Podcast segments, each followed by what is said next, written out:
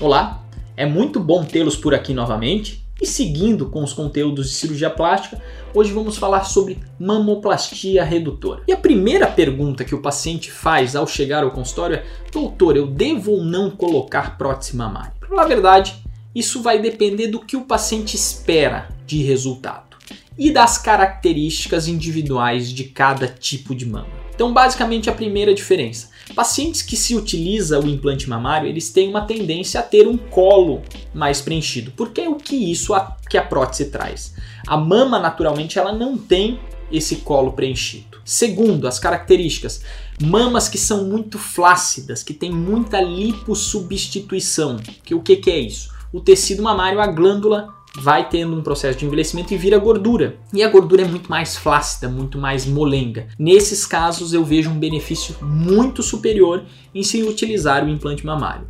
Mas doutor, se eu não quiser meu colo muito preenchido e eu tenho uma mama mais glandular, essas são pacientes que vão se beneficiar muito de não utilizar o implante. Por quê? Ela não vai ter o custo do implante, não vai ter os problemas eventualmente relacionados ao uso de implante. Ter que trocar a contratura capsular, essas coisas que eventualmente podem acontecer. Então, doutor, como é que você faz? Então, eu avalio paciente a paciente, discuto essas possibilidades e também avalio a quantidade de ressecção que eu vou precisar fazer. Se forem mamas muito imensas, que a gente vai precisar mobilizar demais a areola, o mamilo, para subir muito, são mamas que eu não coloco implante em um procedimento só. Então são essas as pacientes que eu vou ter que fazer duas cirurgias. Primeiro reduzir e depois colocar. São quando as ressecções vão passar aí de 1,5 kg, 2 kg de mama.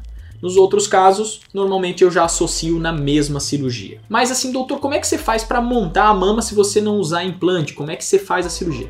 Então, normalmente a gente vai fazer a utilização de retalhos, que é cruzar os retalhos mamários e permanecer um retalho inferior, criado pelo Dr. Eliassir, retalho tipo Eliassir, que vai fazer com que essa mama tenha uma projeção e sim, ela até sai da cirurgia parecendo que foi colocado o implante.